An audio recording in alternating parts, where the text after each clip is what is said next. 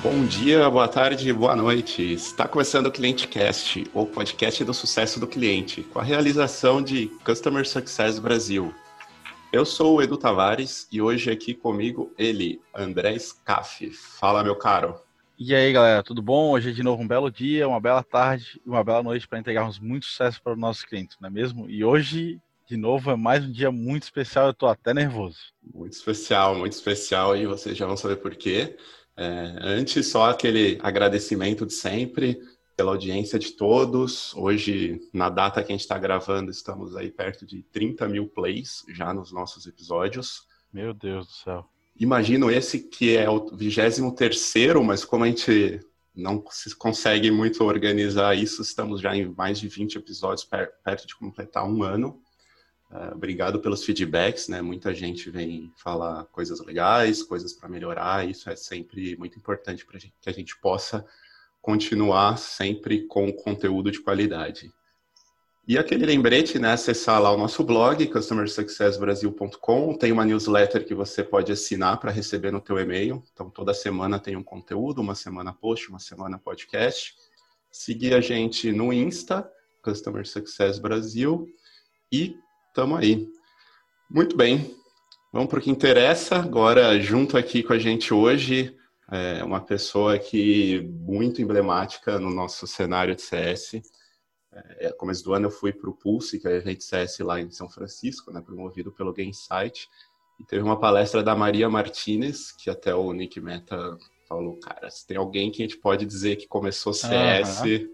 é ela, que estava lá em 2000 e pouquinho no Salesforce, cuidou de uma operação de quase mil pessoas, enfim, é uma percursora nisso, um baita nome. E eu diria que o convidado de hoje está para o Brasil, assim como Maria Martinez está para os Estados Unidos. Uma grande honra tê-lo aqui. Obrigado pelo teu tempo e seja muito bem-vindo, Guilherme Lopes. Oi, gente. Obrigado aí por todas as honrarias. Fico feliz aí. Tamo aí. Maravilha. Tudo bom, gente? Tudo bom? Edu, tudo bom? André, pô, pô sabia que tava com 30 mil plays. 30 Animal, mil, cara, 30 mil. Acho que a, hum. a gente Olha, nem imaginava não. nem 10% disso aí, né? Nem. A gente tá. Isso, a, a comunidade tem se mostrado muito forte com o podcast, e eu digo muito, tipo, quando o Edu fala dessa questão da importância pro Gui, eu entrei em CS porque eu li um artigo do Gui, que ele tinha escrevido sobre lead indicators, e aquilo começou a, a, a mexer esse bichinho do CS dentro de mim e eu comecei a pesquisar mais. Então, foi através de um artigo do Gui que me fez me interessar por CS. Então, hoje, se tu não tivesse escrito aquele artigo, eu nem estaria hoje aí em CS. Olha aí, ó. Mas, pô, muito legal ouvir isso aí, saber disso. Aquele artigo foi realmente deu uma repercussão muito massa. É, depois ainda fiz palestra no Pulse sobre aquele artigo. Rendeu bastante. Foi, rendeu bastante. Foi um. E o último que você escreveu também, né? Sobre a sua transição, que a gente vai falar sobre isso no papo, mas. Também, também. Quando o Gui solta artigo, é coisa boa. É, tem que escrever mais, mas eu acho que fazer podcast tá mais fácil aí, tem que aparecer mais aqui para falar com vocês. somos a favor, somos a favor, porta sempre é. aberta. Então, para quem não te conhece, acho que quem é de CS te conhece, mas vamos é, considerar que tem muita gente aqui que está né, justamente nessa etapa de entender um pouco mais do que é, tá chegando, a gente conversa com bastante gente assim. Quem é Guilherme Lopes? Conta aí pra gente. Opa, vamos lá. Eu sou um do, dos fundadores da, da RD, né, da Resultados Digitais. Para quem não, não conhece, é um, é um SaaS de, de automação de marketing. É, a gente tem escritório em alguns lugares já no Brasil, mas nosso é, headquarter é aqui em Florianópolis. Sou manezinho da ilha, nasci em Florianópolis, nascido e criado em Florianópolis. Como formação, sou engenheiro, né? Então tenho bastante cabeça de engenheiro aí para ficar trabalhando com lead indicators, né, Scar? Opa! E comecei é, é, cedo a trabalhar com produto, assim, já na, na, faculdade eu fiz automação e programava praticamente desde o do início. Comecei a trabalhar com desenvolvimento de software, produto, startup. Uhum. Meu pai empreendedor, mas empreendedor raiz, né? então ele tinha assim, a vida inteira eu trabalhei, eu fiquei embaixo do balcão, né? Que filho de empreendedor empreende junto. De comerciante. Meu pai teve agência de turismo, floricultura, banca de revista. Caraca. Bastante Vocês coisa. podem imaginar. Mas o empreendedor raiz era aquela coisa. Tinha esse glamour aí de startupeiro, né? E a gente vivia muito altos e baixos, né? Tinha épocas que meu pai estava muito bem, tinha épocas que meu pai estava muito mal. Aham. E eu me lembro que eu só falei um negócio, né? Eu falava um negócio sempre pra mim mesmo, falava assim, eu nunca vou empreender. Eu vou, eu vou trabalhar numa multinacional, eu vou ser um funcionário público.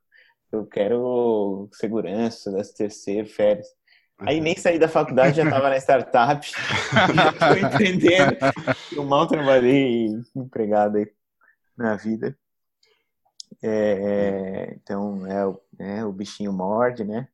Aí não tem Vem, jeito. vem cedo, eu comecei a trabalhar com, com startup em 2005. Entrei numa startup que fazia aplicativo para celular antes do iPhone. Erramos o time, faliu. É, eu trabalhei na TOTUS com, com desenvolvimento de aplicativos para TV digital. E, aí depois a gente fundou a RD em 2011. Uhum. E aí eu comecei como, como liderando produto, enfim, desenvolvendo código. Até que a gente lançou o software, descobriu um tal de um bicho ali chamado churn, Aham. um negócio bem esquisito que a gente descobriu, que era que os clientes eles podiam pagar um boleto e não pagar o outro, né? Era muito louco. Que loucura, né, cara? Que loucura. Quando a gente descobriu isso, começamos a estudar o que que... Né, a gente sempre estuda, sou muito de, de fazer benchmark assim, no, no Vale do Silício, nos Estados Unidos, com outras empresas de SaaS. aham. Isso era 2011 ainda, 2012, né, quando a gente lançou propriamente o software. E aí a gente descobriu esse termo aí chamado Customer Success. Uhum. E eu me lembro que no começo era esquisito, porque eu achava um- uma balela esse nome, Success. Gourmetizaram o atendimento. E... Gourmetizaram, gourmetizaram. Mas no fim eu acabei é, é, começando a, a área de Customer Success na RD, parei de me envolver com produto e fiquei desde lá até aqui liderando essa, essa área de Customer Success que começou com, com uma pessoa, que era eu mesmo, Aham. atendendo os clientes e Por que que foi você, dos... que vocês eram em cinco founders, né? Por que que te escolheram? Que found- founder é assim, né? o founder bom é aquele que quando ele vê uma granada ele se joga em cima, né? Então tinha uma, uma granada ali chamada Churn e eu me joguei em cima, cara. Boa. boa. Alguém tinha que se jogar em cima, entendeu? Aham. E então não teve muito. é, mas assim, foi, foi muito assim no perfil dos founders. Eu atendia cliente, a gente prestava serviço na época, assim, que tinha proximidade com o cliente, fazia venda, atendia, né, é, lidava com os clientes, é, eu acabava tendo mais, assim, né? O Certo. André também fazia bastante isso, né? Aham. mas mas acabei eu me jogando aí nessa nessa granada e aí foi uma jornada muito gratificante muito legal né? a, gente, a gente começou a estudar esse negócio ninguém nem falava disso Aham. mal No Brasil mal não tinha ninguém. ninguém mal e mal falava isso aí lá no Vale do Silício né Aham. então é, a gente cresceu esse time hoje é o maior time da RD até esse ano aí quando eu passei o bastão tava com 150 160 pessoas Caraca. e tanto a RD acabou se tornando referência nessa, nesse segmento, Uhum. não só no Brasil, né, fora. E, e quanto, quanto eu também, né, eu me desenvolvi muito, aprendi muito aí é, dentro, dentro dessa indústria. E foi um negócio bem intenso e bem bacana. Legal, cheio de desafios, né? Com certeza, cheio de desafios, né? Vários desafios diferentes, né? Sair de um... Aprender o que é CS e implementar sozinho até as várias fases, até ter um time de 160 pessoas é, é, é distribuído em diversas funções que compõem a disciplina de Customer Success, Aham. como, como a implementação, o, né, o Implementation Manager, um, como o Customer Success propriamente dito, e aí tem modelos de carteirizado, não carteirizado, pool de Uhum. CS, low touch, mid touch, high touch, suporte, que também era uma coisa que estava comigo, né, ficou dentro da área de Customer Success, suporte nos seus N canais, e-mail, chat, Ops, telefone. enablement. CSM Ops, é, Enablement, O Jaco e a Mahara já passaram por aqui. Cada um falou aí do um- o Jaco de Ops, a Mahara de enablement. Sim, tudo pessoal Muito, muito aprendizado aí que precisaria de uns 10 programas para você falar um pouco sobre isso. É, muita gente boa passando por aqui, como Pô, como vocês dois, né?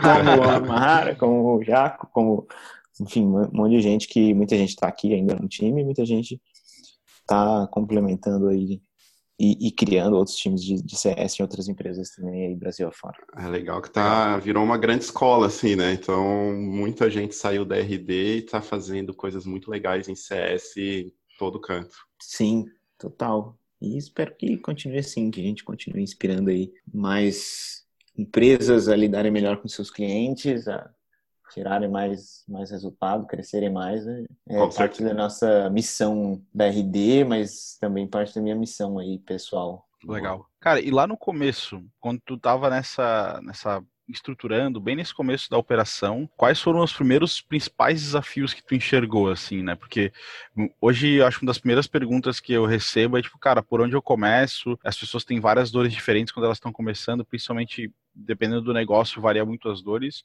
mas quais foram as, as, dores, né, de você começar essa operação ali dentro e, tipo, e como é que vocês resolviam esses desafios iniciais na operação do CS? Bom, eu, eu falar um pouquinho do, da nossa jornada, como é que foi, que não, não necessariamente eu recomendo que repliquem. Temos aprendizados aí, talvez eu fizesse diferente. É, mas como a gente começou com muito ali na. A gente começou com duas, dois drivers principais, basicamente, que era o seguinte: tinha o cliente que estava começando e aí ele precisava de muita ajuda, e aí a gente tinha a implementação. Na época a gente nem chamava de implementação, a gente nem sabia o que, que a gente estava fazendo, na verdade. a gente chamava de venda consultiva, que na verdade era assim: se o cara pagasse, ele ganhava uma consultoria gratuita. Hum. E no fim, que depois que a gente entendeu, não, isso é uma implementação, né? O cara paga e ganha uma implementação. E a gente começou a chamar de, de, de implementação. Foi uma das, das, primeiras coisas porque a gente vendia e via que o cliente ou tinha muitas dúvidas ou ficava meio paralisado ali, né? Ele acabou de comprar ferramenta software, ele ficava meio, meio paralisado em como começar a usar, em como implementar. Uhum. Ou ele saía usando, tinha muitas dúvidas, ficava acionando a gente o tempo inteiro. A gente já sabia que, que para ele ter sucesso com a RD Station, que não é uma ferramenta super simples, né? É uma ferramenta de automação de marketing, Uhum. tem, tem seus desafios, tem sua complexidade. A gente ia precisar estruturar para ele um, um guia, né, um passo a passo, e acompanhar ele e ajudar. Né? Uhum. Então, de novo, né, a gente não, não chamava isso de implementação, mas é, é, foi uma das primeiras coisas que a gente fez é, e que hoje é super bem estruturada no nosso time de, de IS, né? Sim. E a segunda coisa era o churn, né? Um cara lá saindo, pagando um boleto e não pagando o outro. E aí a gente viu que que era encher um buraco, encher um balde furado, né? A gente falou, opa, estamos vendendo aqui super bem, a gente vendia muito bem, mas tem um churn absurdo, né? Porque a gente não cobrava no cartão, era só via boleto, a implementação era gratuita, o software custava 99 reais, não tinha contrato. Então a quantidade de gente que pagava um boleto não pagava outro era muito grande. E aí a gente olhou também, opa, temos que fazer alguma coisa com isso. E aí a gente começou a atuar em cima, desde entender, pesquisar, perguntar para o cliente né, os motivos de cancelamento e tentar reverter essa situação. Que acabava sendo um trabalho, no começo era muito desestruturado, né? Era apagar fogo, literalmente. Uhum. É, claro que a gente fazia com, com né, com o cliente sempre em mente, assim, tentando de fato ajudar ele a tirar mais valor do que ele tinha comprado, mas era uma correria.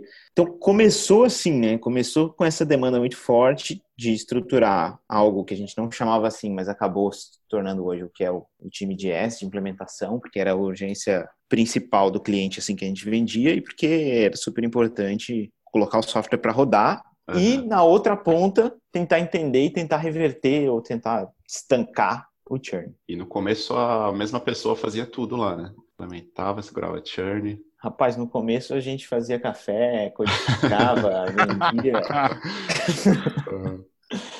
Mas quando a gente estruturou o time de CS, era poucas pessoas, né? Como eu falei, eu comecei sozinho e depois a gente contratou algumas pessoas, sei lá, chegou até meia dúzia, dez pessoas. Uhum. Nessa situação era todo mundo fazia tudo a gente tinha uma noção que era assim, vamos ter uma carteira de clientes e basicamente a gente não tinha nem conta para dizer qual, qual era a carteira ideal, qual era o budget. Chegava e falava assim, ah, eu acho que é 100 clientes. E aí a gente ia passando até che... cada cliente que vendia passando para um CS até chegar a 100. Uhum. Quando a gente chegava a 100, a gente falava assim, opa, tem que contratar mais alguém. era mais ou menos assim. E eu aí, entrei assim... numa dessas aí, ó. Eu entrei nesse, nesse time. Lá em 2014. Não, 2014, quando você entrou, a gente já tinha o time de consultoria, né, que a gente chamava. Tinha, o Rica. É. O time de serviço. E o Cris. Que foi, foi mais ou menos quando a gente começou a, a entender que não dava para um, um CS fazer tudo. Uhum. Né? Então, uma das, das primeiras coisas que a gente fez foi criar um time de consultoria. Hoje, o pessoal chama de, de serviços ou de professional service. Uhum mas que basicamente era para era assim, tinha alguns clientes que entravam, passavam a implementação e eles queriam continuar com um, um, um serviço premium, digamos assim, queriam continuar toda semana fazendo reunião. Uhum. Falou, pô, se o CS ficar toda semana fazendo reunião com esse cara aqui, mesmo que ele queira pagar por isso, ele não vai conseguir gerenciar, time, assim. gerenciar a base dele, né? A carteira dele.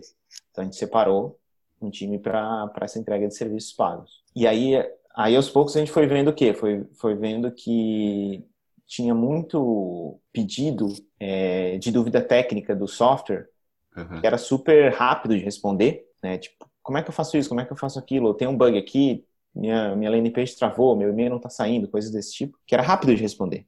E o cliente queria que respondesse rápido. Uhum. Mas ficava onerando o CS até porque na época o CS eles davam o, o Skype para todos os clientes, os clientes ficavam lá no Skype incomodando, incomodando o CS. Loucura. Então, no fim, o, o CS tinha um chat ao vivo, online, com 100 clientes, numa demanda totalmente aleatória, pedindo coisas. E se o CS não respondesse muito rapidamente esse Skype, o, o cliente ficava, ficava chateado, ficava puto, é, né? É. Então, o cliente que gritava mais ganhava. Exato. E, porque assim, uma vez que você oferece o canal, você vira refém dele. Sim. Uhum. Então, se você dá o Skype para o cliente, ou seja, você está dando um chat real time, é isso que ele espera de um Skype. Uhum. Ele quer ser atendido real time qualquer hora que ele chamar, qualquer hora do dia, qualquer hora do final de semana. Então, você cria essa expectativa. Então, a melhor coisa é não dar esse canal, né? Se você não tem condições de oferecer uma experiência é, naquele canal adequada para aquele canal, não, não ofereça aquele canal. Então era Esse muito é um problema de... que muita gente tem aí, né? Que a gente vê, cara, ah, eu atendo todos pelo WhatsApp. aí vira é. loucura, né? Antes era Skype, hoje é WhatsApp. Exato. E aí, se, aí o que acontece? O cliente, não adianta você falar para ele assim, ah, eu tô te dando WhatsApp, é melhor que e-mail, mas eu respondo lento. É. Uhum. O pensamento do cliente é o seguinte: o WhatsApp é instantâneo e qualquer dia. E eu vou perguntar, e se você não responder, eu vou ficar insatisfeito. É verdade. E se ele mandar um e-mail, ele tá ok em você responder daqui a quatro horas. Porque essa é a dinâmica do e-mail. Uhum. Né? E mesmo que no, no, WhatsApp você responda em duas horas, que é teoricamente você está sendo mais rápido para ele, ele vai ficar mais satisfeito com um e-mail respondido em quatro horas do que um WhatsApp respondido em duas horas. É. Ainda mais se você visualizou e não respondeu, né? O WhatsApp ainda delata a pessoa. aí, aí, amigo, aí, ó. É. então, então é difícil é, gerenciar a expectativa, assim, você, a gente tem que cuidar muito para não criar uma expectativa que a gente não vai conseguir atender. A, a, qualidade do atendimento é boa de acordo com a, expectativa que é gerada. Então, se eu gero uma expectativa e entrego mais, a gente fica super satisfeito. Se eu gero uma expectativa e entrego menos, ele, ele não fica satisfeito. E, e mais o mais louco, mais engraçado é que às vezes você gera uma, é só gerar uma expectativa pequena que você vai ter um cliente satisfeito. Ele nunca te pediu aquilo, ele nunca uhum. exigiu aquilo. É, eu acho que o ponto principal é tu alinhar, né? Porque a expectativa pequena é muito mais fácil de tu entregar do que tu falar que tu vai fazer uma coisa mega grande que vai ser muito mais difícil tu entregar. Se tu, se tu entregar o que tá, tu tá vendendo para ele, quanto menor, mais fácil tu entregar muitas vezes também, né? É, eu acho que tem que, tem que gerar a expectativa que você tem certeza que você consegue entregar. Uhum. E não a expectativa do extra, né? Daquele, Sim. daquele, putz, se der tudo certo, eu consigo fazer isso para você. Não. Uhum. Não, não, não fale isso. Porque ele vai considerar que, que tá dado, né? Que tá Esse é o padrão. Uhum. Esse é o padrão. Enfim, eu tava trazendo esse ponto aí, porque foi quando a gente decidiu que tinha que ter um time de suporte. Uhum. Então foi uma outra função que a gente tirou do CS, que foi assim, qual, qual é a função do time de suporte, né? A função do time de suporte é ser rápido. Uhum né? Ser, ser, imediato, né? Então a gente tinha uma noção meio errada no começo, que era assim, que muito melhor o cliente ter um ponto só de contato. Uhum. Porque aí essa pessoa sabe todo o histórico, ele não precisa ficar repetindo, é, enfim, tem uma certa relação, uma amizade, etc. Mas essa pessoa não está disponível a todo instante, ela não consegue responder super rápido, ela hum, sai da empresa, muda de job. Uhum. Então é importante, né, foi quando a gente percebeu, tá, esse, esse valor de manter um uniponto de contato, relação, ele é bom, mas ele não é tão bom quanto eu ter o canal certo, para o momento certo, para a hora certa que o cliente quer usar. A gente criou o time de suporte para esse tipo de perguntas ele, ele ser rápido. E aí começou um trabalho de educação do cliente, falou assim, cara, você quer uma resposta rápida? Uma resposta em minutos ou em horas? Vai no suporte. Vai no suporte. Porque o CS, ele trabalha com agenda, ele marca call, né? Ele, às vezes, não consegue nem atender de um dia para o outro. Vai marcar uma call com ele que não consegue nem agenda na semana com ele. Então, foi aí que a gente criou o suporte também. Legal.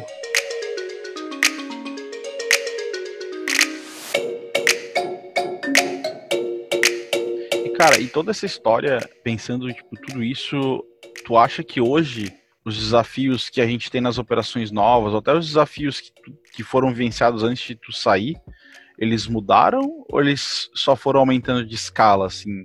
E o que que, você, o que que tu sentiu mais que, principalmente pensando nesse ambiente de CS, mudou muito nesses anos? Então, pensando, tipo, o que que tu tinha lá, que tu tinha muita pouca ferra muito, muitas poucas ferramentas, e pouco até recurso para tu pesquisar e conversar com pessoas e hoje já tem muito mais assim né o que que tu enxerga desse, da, da mudança desses desafios ao longo do tempo é eu acho que o, o, hoje em dia acho que quem vai começar uma área de CS tem muito mais acesso né mais acesso ao conhecimento mais acesso ao que deu certo o que deu errado é, não precisa ficar quebrando a cabeça né uhum. É, isso que deu assim, errado é bem útil, né? A gente fala aqui com muitos dos participantes convidados, cara, conta aí teus erros, porque isso vai ajudar um monte de gente a ganhar tempo, né? Com certeza, né? Então, pô, a gente foi muito empírico o negócio, sabe? Uhum. De acertar e errar, acertar e errar, e aí perdia muito tempo com isso. Então, essa é uma, uma grande diferença. Eu acho que, que quem está aí começando tem acesso, né, tanta gente aí que está fazendo, tanto aqui no Brasil quanto fora, aqui, uhum. para aprender tanto, tanto artigo que tem hoje em dia, livro, é, blog post, e, é, e antes era muito raro, né? Uhum. E outra coisa é, claro, as ferramentas, né, nem, nem se compara, não existiam ferramentas. Uhum. Quando a gente começou a fazer CS, a gente já usava uma ferramenta chamada Evergage. Evergage. Tavares vai lembrar bem aí. Lembro, lembro, era, lembro. Era triste. Acho que não existe mais essa ferramenta. Na época, a GameSight não se chamava nem GameSight, se chamava JBarra. Nossa, essa eu não sabia. Eu também é. não. JBarra. JBarra. Já era do da Salesforce, mas com esse nome. Não, nunca, não é da Salesforce, né? nunca foi. Ele é em cima do Force.com, na verdade agora eles estão tirando de cima do Salesforce uhum. para ficar desacoplado. Já era em cima do, do, do Force.com, né, da plataforma do Salesforce. Uhum. Mas tinha esse nome Jay Barra. Entendi. E era, nossa, era muito ruim. que a gente nem considerou, a gente pegou esse Evergage, que, é, que era horroroso e era melhor que o GameSight na época, né? Caraca. E tinha, acho que a Totango estava começando também, talvez. Uhum. E Gui, pensando em né, escalar a operação, acho que é um desafio bem grande que a RD passou e acho que ainda passa. É, e você falou de software, né? Software é uma, ferramentas em geral, né? um, um importante apoio para quem está pensando nisso ou precisando crescer uma operação. Como que, que você enxerga isso? Assim, que desafios que, que você teve, o que, que você aprendeu como aí a líder de uma das maiores operações CS do Brasil no momento do crescimento? Ah, se eu fosse, assim, tomar alguns atalhos aí de aprendizados da, da, da escalabilidade, né? Eu acho que a gente foi criando funções específicas ao longo do tempo, que está certo. Né? Se uhum. eu tenho uma, uma empresa pequena, tenho uma, duas pessoas trabalhando no pós-venda, não tenho separação em suporte, serviço, implementação CS, os caras vão fazer tudo. Uhum. Então, mas eu acho que a gente demorava sempre para especializar a função. Uhum. Eu acho que a gente tem que especializar a função a partir do, primeiro momento que é possível ter alguém dedicado para aquilo. Uhum. Então, se é possível ter alguém dedicado, tem, tem demanda suficiente para ter um, um IS dedicado, um implementador dedicado, coloca um implementador dedicado. Uhum. Sem demanda suficiente para ter um suporte dedicado, coloca um suporte dedicado. Então, assim que, que tem uma demanda suficiente, especializar as funções. Tá. Outra coisa que a gente demorou para aprender é o valor de Ops. Né? A gente começou a trabalhar com Ops muito, assim, estruturado, de forma estruturada muito tarde, né? Uhum. E um bom Ops, né? Uma boa disciplina de Ops, ela, meu, ela ajuda a escalabilidade muito, assim. Uhum. E então é uma das primeiras coisas que eu, que eu colocaria. Eu acho que a gente foi colocar time de Ops, já tinha umas 50 pessoas, uma pessoa em Ops a gente colocou. Uhum. Se eu fosse voltar atrás, acho que quando tivesse umas 10 pessoas, já tinha uma pessoa de Ops já. Já poderia ter. Já poderia ter. Legal. É, e, e enablement também, né? É, tá. Que a gente sempre fez, assim, vários treinamentos desestruturados, né? Uhum. Mas um, um, uma pessoa de enablement capacitada, com disciplina de ouvir call, dar feedback de call, né? fazer um coaching ali técnico mesmo com, com CS, acho que muda muito a, uhum. a performance do time, né, de forma geral. E quem não está muito por dentro aí do que é Ops e Enablement, tem episódios sobre isso com o Bruno Giacomelli e a Mahara Shows. Só procurar lá, ouvir que eles mandam super bem nesses assuntos. E aí, que mais? Escalabilidade, orçamento. É, a gente foi definindo quantidade de investimento em CS, alocação de recursos, muito aprendendo, mas hoje em dia você baixa lá, tem N materiais, quem sabe uhum. tem materiais, outros têm materiais que já tem planilhas lá ajudando a fazer definir orçamento. Legal. E aí você sabe quanto investir. E, e o último ponto é como é que você faz a sua estratégia de carteirização, né? Uhum. Eu acho que eu teria mais cedo, né? Pensando numa escalabilidade, eu teria mais cedo apostado em, em low touch ou estruturas descarteirizadas aí para uhum para uh, tickets menores. Legal. E, bom, a gente falou aí do Gainsight, então a gente falou um pouquinho de software. É, esse é um tema que vem bastante, assim, é, se eu contrato um software, se eu não contrato, que horas contrato, qual contrato. Na experiência que você teve colocando alguns softwares dentro da operação, mas principalmente o Gainsight, que é a vida do, do time ali dentro, né? Que aprendizado que você tirou? Você acha que foi no momento certo? Demorou? Foi antes? Escolheu certo ou não? Olha, eu acho que foi, foi, foi no momento adequado. Eu acho que a gente usava o Overgage uhum. e aí era muito eu mesmo operando o Overgage, utilizando. E ele não ajudava muito a, a gerenciar a, as atividades do CS, né? Uhum. agenda, o dia a dia, as prioridades. Ele ajudava mais era pegar os números. Então, ele seria quase comparável a um Mixpanel, a um, tá. a um Amplitude, a um software que pega dados de engajamento né, do, do cliente. Isso eu acho que é importante né, para entender o comportamento. Então, você vai ligar para um cliente, você quer saber o que, que ele, qual a utilização que ele fez do seu produto, né, o que, que ele fez ou deixou de fazer, ou se ele atingiu né, os, lead indicators, que a gente estava falando mais cedo ou não. Isso é uma, uma parte, né, um aspecto que é, foi o que a gente começou na época e, e é super importante. E o outro aspecto é a gestão da, da das atividades, da, da, do dia a dia do, e do time e dos, das pessoas de CS.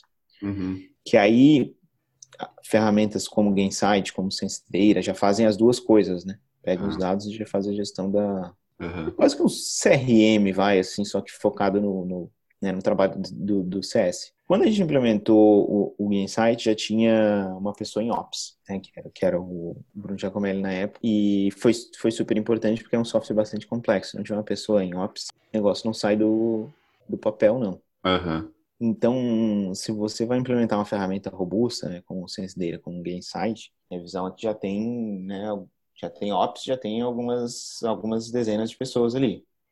Não, não acho que faz sentido uma ferramenta robusta como essa quando você tem um, um time pequeno.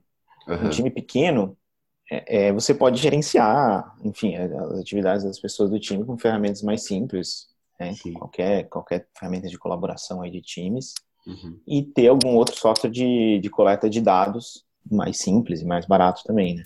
Aham, uhum, perfeito.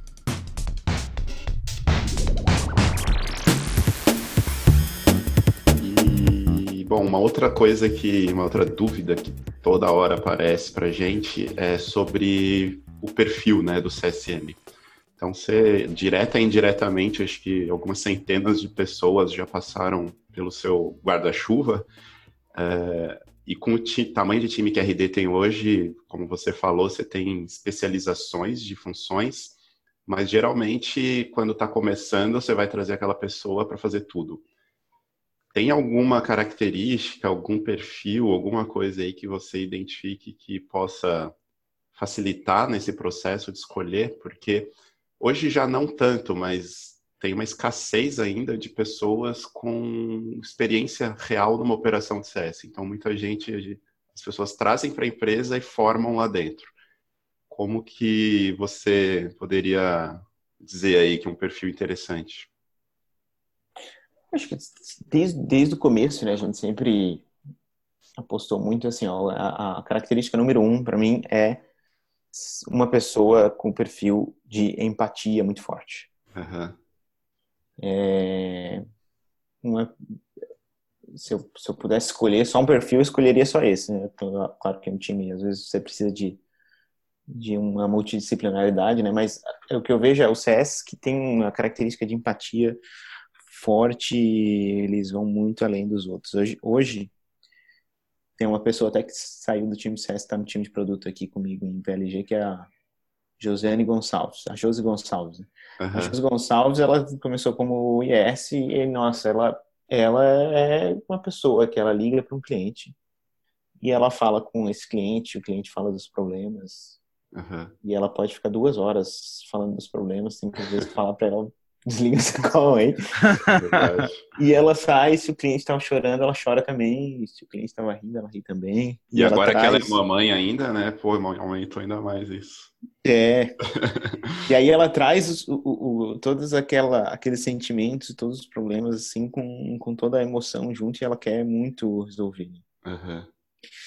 Então, tem muita gente que eu já vi, né, que é CS que liga o Zoom, né, e aí o cliente está falando, está reclamando, está chorando, está botando todas as suas angústias e lamentações para fora, que é o momento mais importante né, da, da, conexão do CS com o atendente. E o CS vai lá, coloca no mudo, começa a fazer piada com o cliente, começa a falar com o cara do lado. Esse é um cara que não, não tem empatia, né? Sim. Não está preocupado. A, a, a, pessoa que está preocupada, ela fica extremamente imersa numa conversa assim com o cliente, mesmo que ele esteja reclamando, lamentando, falando das suas dificuldades, né? Uhum. Então, assim, disparado, empatia número um. E número dois é achar que sempre pode melhorar. Tá. O que, que isso significa? Eu também já vi muitos é, tipos de CS, principalmente quando a gente não tinha uma estrutura de enablement forte, uhum. que você via ali aquele cara que estava há um ano trabalhando com CS ligava para um cliente para resolver um problema e dava, assim, estava totalmente imerso, estava querendo ser melhor, uhum. entendendo técnicas, estudando como fazer abordagem, como falar, quando falar, né? Versus aquele cara que já começava, passava um ano ali, tá fazendo o negócio meio no, no script, uhum. né? Com uma certa falta de humildade. E, e, era comum até a gente fazer avaliação de performance das pessoas e tal, e a pessoa passou um ano e falou assim, não, aqui eu já aprendi tudo, eu já dominei, já domino, uhum. domino CS. E aí quando você tem uma estrutura de enablement em, e você pega umas, umas calls para ouvir, é muito engraçado, porque aí enablement bom mesmo, ele pega a call, ele vai dando play e pause, assim, né? Cada frase ele dá um pause e pergunta, o que que, né, você pergunta para a pessoa, o que que você deveria ter falado aqui, o que que você falou? E aí você vê que a pessoa não, não, não, não, não é fácil utilizar as técnicas de empatia, de persuasão, de, puta, de, de falar o nome da pessoa, de pegar um problema, de repetir a palavra, de parafrasear, de estar tá sempre entendendo como a sua técnica, né, isso, a sua entrega, a né, sua empatia vai influenciar no, no resultado daquela relação com, com o cliente. E tem gente que está passa um, dois, três, cinco anos e está sempre tentando melhorar a sua técnica. E tem alguns que passam seis meses e acham que já aprenderam tudo uhum. da função, porque eles leram o playbook ali, fazem aquele script, atenderam Sim. 100 clientes. É isso aí. É isso aí, né? Nunca dá para achar que já tá bom. Sim. Legal. É, eu acho que é um ponto super importante, acho que para qualquer profissão também, né? Tipo, tá sempre, tem que estar tá sempre insatisfeito com tu tá hoje para tu ir para frente, né? Isso é uma coisa muito, muito clara também. É... é, com certeza. Que em CS fica mais difícil ver isso porque os, por causa do efeito lagging, né? Sim. Uhum. Você, o, o, CS atendeu, mas será que o sucesso daquele cliente foi realmente diferencial Sim. do CS ou insucesso? Vai ver o resultado daqui a um ano, seis meses. É verdade. E aí é, é muito fácil as pessoas se acomodarem nessa, nessa escada de evolução. Uhum. É, e até elas sentiram o impacto da atitude delas, às vezes elas nem sentem, né? Mesmo porque tá seis meses, um ano depois, ela nem percebe que foi um, um fato de ela não querer evoluir que causou aquilo, né? Então tem esse, essa vontade, acho que começa a ficar mais forte ainda em CS, né? E por outro lado também, né? Às vezes fez umas coisas legais, mas não consegue correlacionar e prejudica no sentido de, pô, eu tô fazendo coisas boas e não tô é o feedback positivo que é tão importante também, né? Com certeza. E a gente, todos nós temos muito a aprender, né? Eu, te, eu me lembro de uma call aqui, até do, do, do Nick, que trabalha aqui na RD ainda, gerente de, de CS Park, uhum. o Nicolas. Eu tava aqui um dia trabalhando até tarde, passado sete da noite, o Nick atrás de mim falando com, com alguém no telefone, não sabia nem quem era. Uhum. E ele falando de videogame, e rindo, e não sei o quê. Eu falei, caraca, que esse cara tá fazendo? Tô aqui usando o telefone da empresa para falar de videogame. era de noite já. Aí daqui a pouco ele desligou o telefone e deu um grito assim: Porra, recuperei a conta! Então, cara, o cara tava recuperando uma conta de, sei lá, usando as técnicas de empatia dele, de, de, de entender o cliente, a vida dele, etc. Então. Criou um rapport ali, né? Criando um rapport, então todo mundo tem coisa para aprender que. E todo mundo tem coisa para evoluir, né? É. Mesmo Legal. depois de alguns anos de função, ele ainda fazendo esse tipo de coisa. Era, era bonito de ver. Então, é. Eu trabalhei com o Nick, era muito legal de trabalhar com ele também, é um profissional bem legal. E, cara, e fazendo um gancho, com a, agora com essa nova jornada que tu tais, que é na parte de produto, e vai fazer já alguns meses que tu trocou da, da operação de CS para essa parte de produto, e contasse pra gente como é que foi isso e até o porquê que tu foi para essa para essa área de produto ali, né? Então contar um pouco pra gente do, do, do que, que tu estás fazendo e como é que foi essa troca. Então, eu comecei em produto, né? Uhum. Eu, enfim, sou engenheiro, desenvolvia software, então em 2011 eu estava em produto, eu fiquei seis, sete anos ali em, em CS. E, e aqui na, na RD a gente começou a, a estudar bastante sobre é, é, product-led growth, né? Que seria um crescimento puxado pelo produto. Porque a RD ela sempre cresceu, porque ela tem uma máquina de marketing, vendas e CS muito boa, muito forte. Uhum. Esse nosso contato humano, essa nossa presença, esse serviço que a gente oferece é muito é um diferencial muito grande. E a gente começou a estudar product-led growth, que são empresas que crescem através do produto, né? O que, que isso quer dizer? Que empresas que o produto está na rua e o produto é tão bom, tão, tão apelativo e tem uma versão que é ou grátis, né, ou muito barato, que as pessoas saem usando, saem no boca a boca e a coisa vai acontecendo. Um pouco similar às, às estratégias de freemium aí, que a gente já conhece há, há algum tempo, né? E aí a gente viu que, apesar de a gente ter construído uma empresa muito bacana e de, de colocar uma camada de serviço de, né, de uma venda consultiva, de CS, de implementação, tudo isso, contato com um cliente muito próximo, tem uma fatia do, do mercado que ou não tem condições de, de, de, pagar né, um preço premium por esse, por esse contato humano, por esse serviço, ou que ainda não está pronto o suficiente para usar aqui seu produto ou solução é, e aí prefere alguma solução mais simples, mais barata. E, e essa fatia de mercado estava muito ligado ali com com o que a gente queria como empresa também, né? De atender uhum. pequenas e médias. E aí eu comecei a estudar, a gente começou a estudar como um todo aqui na RD, começou a ver o quanto isso era importante, não só para o crescimento, a renovação, né? Para a inovação e renovação da empresa, uhum. mas também como estava ligado ali com, com a nossa missão, com a nossa vontade de ajudar pequenas e médias. E eu comecei a, a entender a importância disso para o negócio e comecei a entender a relação disso com o Customer Success. Porque na prática, para você conseguir fazer uma estratégia dessa funcionar, você precisa de um produto que seja self-service, né? O que a gente vai usar sozinho online. Uhum. Que consiga entregar sucesso, que no fim do dia é o que o time de CS está fazendo, né? Tá tentando fazer com que o cliente adote a ferramenta, use a ferramenta e, e extraia resultado daquele uso. Sim.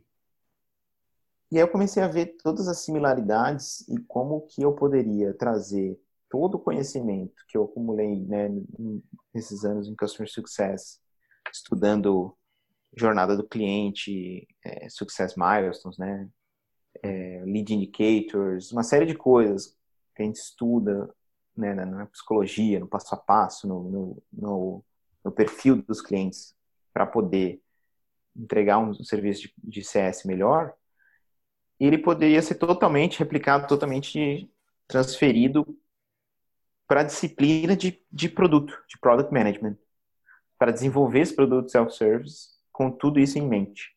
Uhum. É.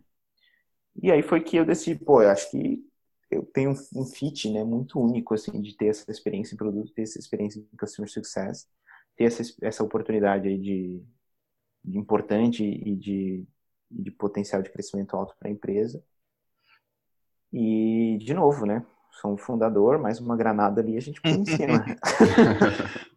é, legal.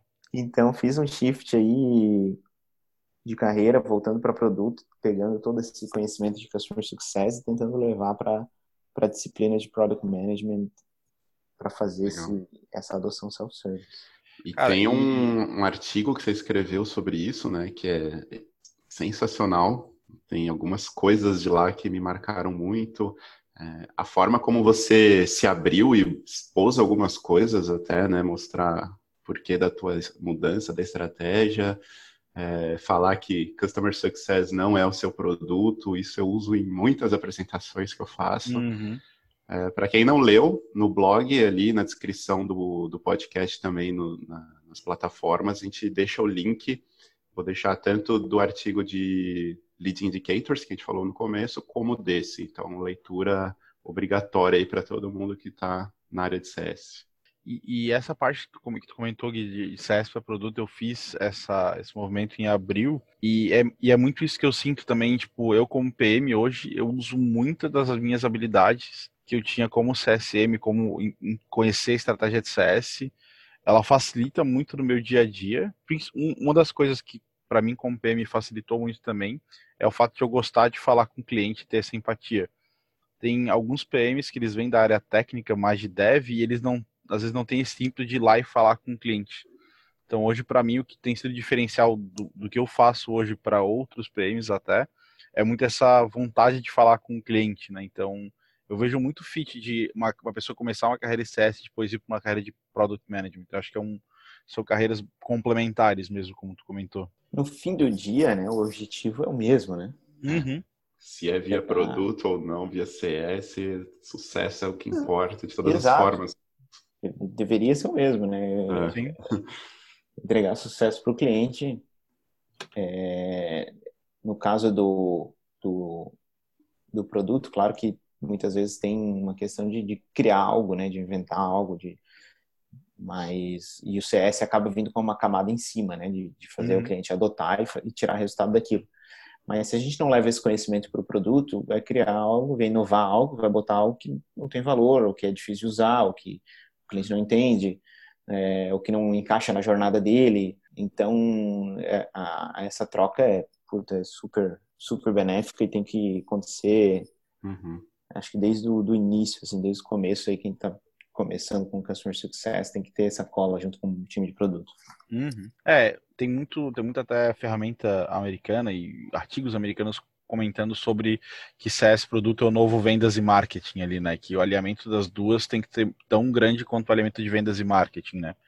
Tu, tu, tu vê dessa maneira também? Eu, eu vejo, vejo até é, tem esse movimento no mercado, né? Então se a gente vê ali a, a Insight comprou a Pitrinsic, que uhum. é uma uhum. ferramenta de de PLG, de Product Led Growth, porque justamente porque a gente vai num, num, quando vai no limite do trabalho do CS, em geral ele vai esbarrar em coisas que estão fora do controle, tipo a empresa faliu, a empresa não quer mais trabalhar com isso, o projeto encerrou, ou ele vai do outro lado ele esbarra em limitações do produto, né, que o produto uhum. oferece. Ou coisas que o cliente quer que o produto não tem, ou bugs, ou limitações, ou dificuldades. Então, o, o mercado vem fazendo esse movimento justamente para poder extrair mais, mais resultado né, das, das, das ações de Customer Success é com essa integração com o produto. E Customer Success tem um conhecimento que é super valioso, que às vezes o time de produto, meu, pagaria, morreria por aqueles dados ali, quantidade de informação que o CS tem. É verdade. Dentro da própria empresa e não está vendo essa troca, essa troca não está sendo efetiva. Né? Uhum. Então, sim, é um, é um, é um movimento aí de, de, de aproximação das duas áreas. Eu acho que a gente ainda está com poucos cases, né? Eu vejo pouco, assim, uhum. eu vejo pouco, por exemplo, formas estruturadas de trocar esses feedbacks, formas estruturadas do envolvimento do time de CS no, no backlog, na construção do produto, uhum. é, é, no, no, playbook de, de, product management, etc. Né? Acho que está acontecendo, acontece, mas ainda não, não é algo que foi bastante explorado como outras disciplinas de CS, nem está nem tá consolidado ainda. Mas eu acho que a gente vai ver bastante ainda isso pela frente. Show. Legal. E para finalizar aqui, a gente para nossa diquinha, é, tu acha que toda empresa de software precisa ter uma operação de PLG? Ou não é uma coisa que toda empresa de software precisa ter? Com certeza não, né? Product-led growth faz sentido se, se é uma empresa que faz sentido ter um produto de entrada, né? Um produto free, um produto muito barato. E tem várias empresas que não, não precisam e estão muito bem, obrigado, né? Uhum. Eu sempre falo que a, tem empresas que foram migrando cada vez mais para o enterprise, para venda enterprise, com venda né, consultiva pesada, com implementação pesada, com um monte de, de CS, etc. Então, aí, muito bem, né, obrigado, né? Própria, própria Salesforce, né?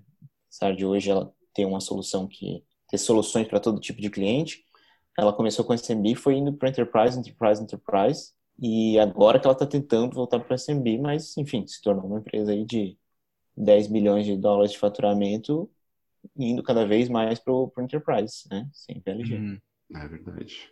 Legal. Sensacional. É, vamos agora para o nosso bloco de dicas. Partiu. Bora!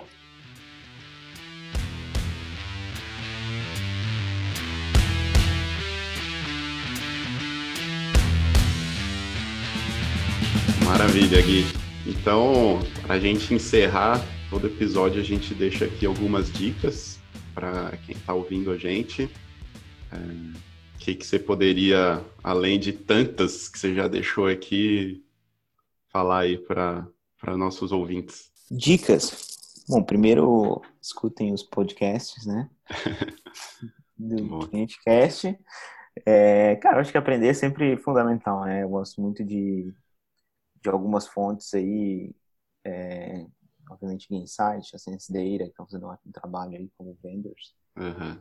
É, o pessoal lá da, da Success Hacker. Né? Sim. Também uhum. acho que hoje são os que têm material de mais qualidade aí de, de, de treinar em CS. Tem os cursos na, na RD University também. É, estudar, estudar, a gente está o mercado sempre em, em, constante evolução e essas são algumas fontes legais. Né? Acho que essa seria a dica número um. E a dica número dois é não fiquem obcecados com ferramenta. É verdade. Fiquem obcecados com, com um trabalho, né, um processo de atendimento né, realmente de, de qualidade superior. ferramenta só vai ser um meio, né? Vai ajudar a chegar naquele objetivo, mas ele tem que ser bem claro para você. Exato, ferramenta é para otimizar um processo que você já sabe o que você quer fazer. Automatizar a bagunça não serve para nada. boa, boa analogia essa. Maravilha. Scaf, tua dica do dia. Cara, eu, eu vi um vídeo e, e, teve um artigo também que eu gostei bastante. É, tem uma disciplina de produto, uma maneira de você pesquisar e, e entender os problemas do, do cliente chamado Jobs to be Done. E teve um cara que ele palestrou lá no CS100 sobre como o Jobs to be Done pode ser aplicado para Customer Success. Uhum. Essa, essa, essa, esse mindset, essa maneira de tu olhar os problemas e de tu organizar eles, É, é, um, é um conteúdo super legal, eu acho que vale muito a pena. Tem muitas coisas que eu estou hoje utilizando no meu dia a dia de PM que eu vejo que poderiam também ser utilizadas pelo time de, de CS também.